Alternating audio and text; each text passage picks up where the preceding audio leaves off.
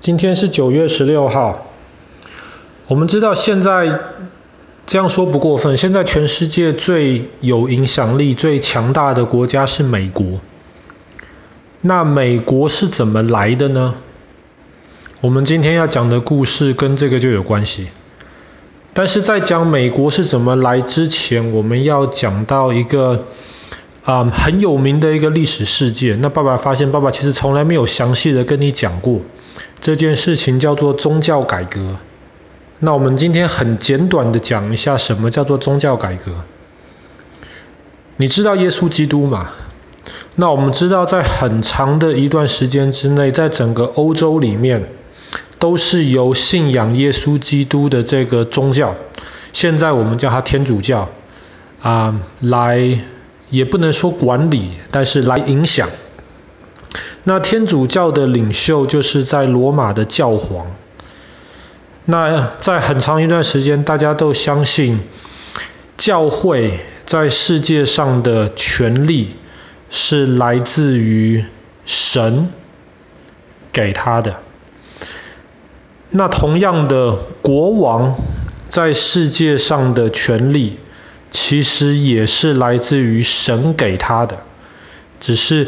国王在很长一段时间里面，也还是要听在罗马教皇的命令，因为在当时宗教的力量是高过政治的力量。可是不管怎么说，不管是教会或是教皇也好，或者是国王也好，他们的权力是来自于神的。那么一般的小老百姓而言，你当然要听国王的话，你当然要听教会的话呀。因为人家的权力是来自于神的，那小老百姓算什么呢？所以很长的一段时间里面，小老百姓就是这样子，只能乖乖的听国王的话，然后每个礼拜天乖乖的上教会，听教会里面怎么样解释圣经里面讲的话。可是后来，当大家越来越有知识，了解的越来越多的时候，有一些知识分子，他们就发现可能这样子。不一定是对的。那个时候，英国有一个很有名的一个学者，他就有一个意见，他说：“其实我们不用透过教会来解释圣经，我们应该把圣经翻译成大家都看得懂的语言，而不是像现在拉丁文是基本上只有那个时候的教会才看得懂的语言，应该把圣经翻译成英文。”大家都看得懂，所以我们每个人都可以自己读圣经，我们每个人都可以自己解释圣经。所以那个英国人就第一次把圣经翻成了英文。那翻成英文的结果就是老百姓都看得懂，都看得懂了之后就开始自己去研究、自己考。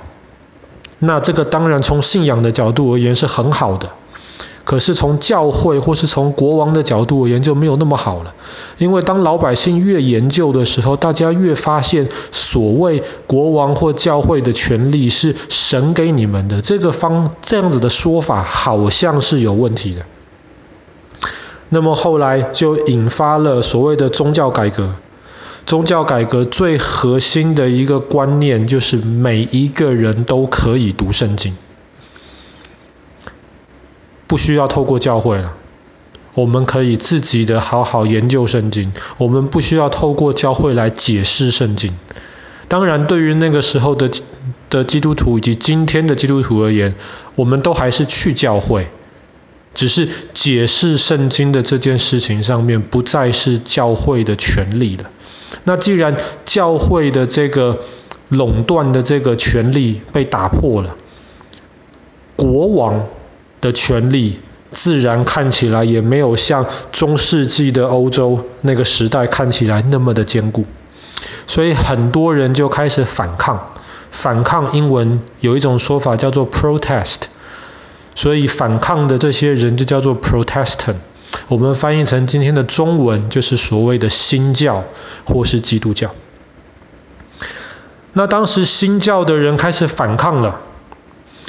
那么国王以及教会自然要抵挡嘛，所以在那个时候，英国有一批新教徒，他们就觉得，哎呀，英国的环境越来越不友好了，抵挡越来越严重，他们想怎么办呢？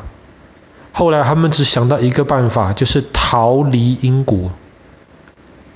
你要想哦，现在如果你是一个英国人，特别有疫情的情况之下，你要能够把你全部的东西都卖掉，房子卖掉，什么都卖掉，换成钱，搬到一个你不会讲当地的语言，你非常陌生的一个环境，其实都是很不容易的事情。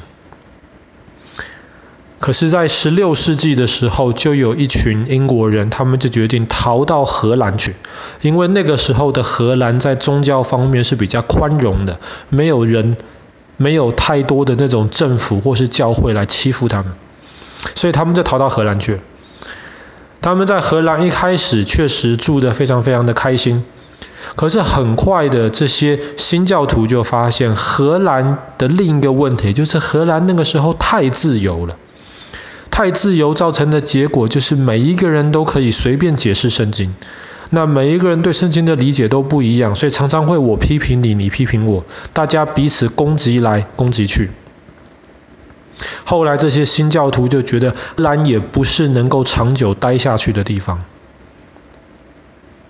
那我们知道，在大航海时代之后，哥伦布发现了美洲新大陆了。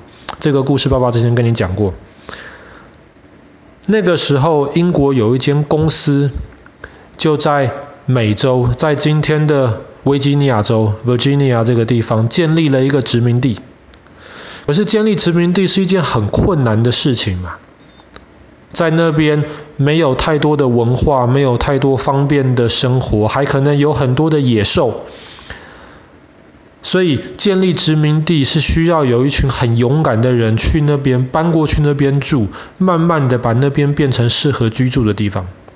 可是绝大多数人，特别生活好的人是不太愿意去的。那当时在荷兰的这群原来从英国搬过去的新教徒，他们就跟这间公司讨论了。这间公司听到哇，有人愿意去殖民地，他们非常非常的开心，就决定了要把这群人送到北美的殖民地去，送到 Virginia 去。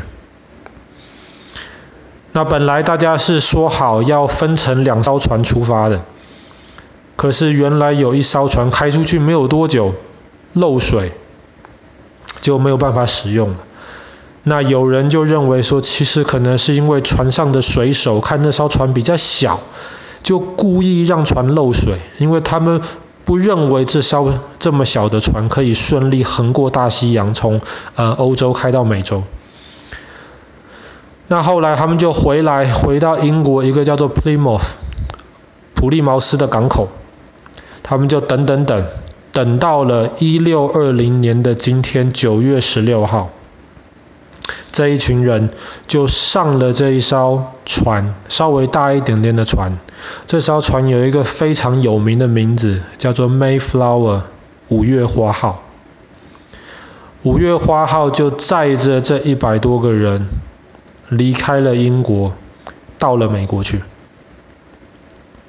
花了大概两个多月的时间。我们知道，特别在那个时代，几百年前那种不是那么小的这种，呃，不不不是这么大的这种船呐，横过北大西洋是非常困难的事情。再加上快两个月的时间，一百多个人挤在小小的船里面，那么大家的食物啊、水啊，然后特别是如果天气不好的话，那个海浪很大，有人会晕船啊，有人会生病啊。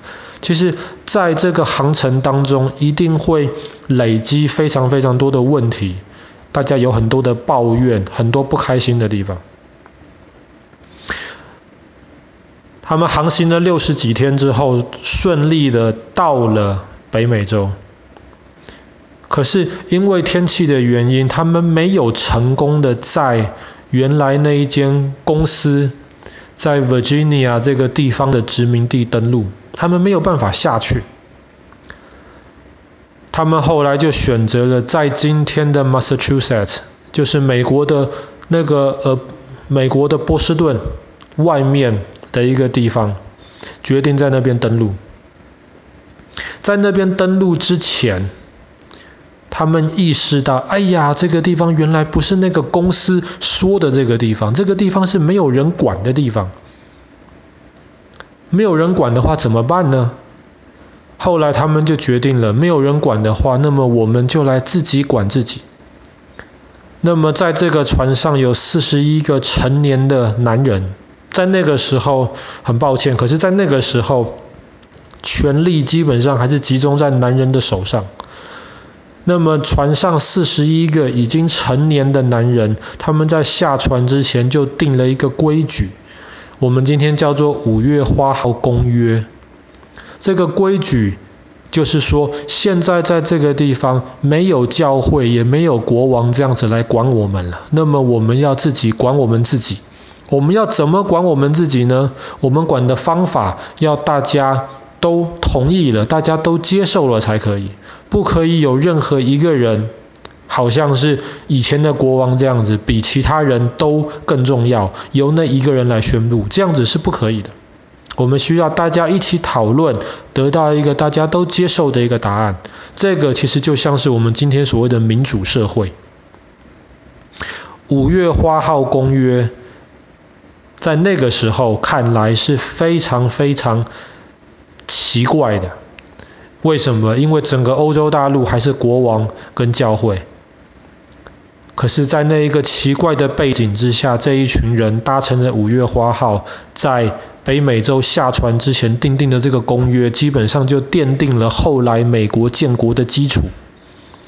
那后来有更多人从欧洲搭船到了美洲的殖民地，也是学五月花号的公约，他们也奠定了很多其他的公约。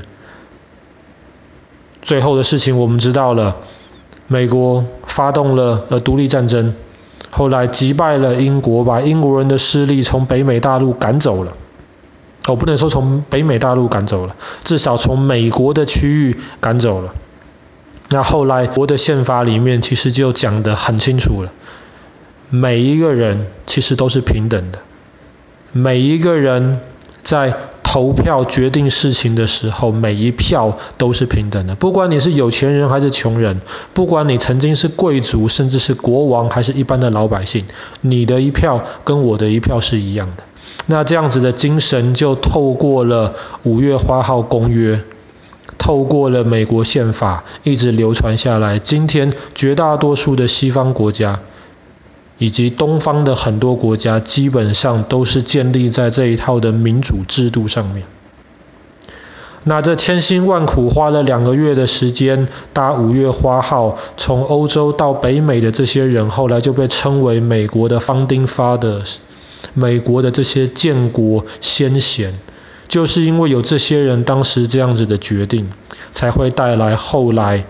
很强大，而且在全世界基本上可以说最重要的美利坚合众国。好啦，那么我们今天的故事就讲到这边。在一六二零年的今天，五月花号从英国启程，驶向美洲大陆。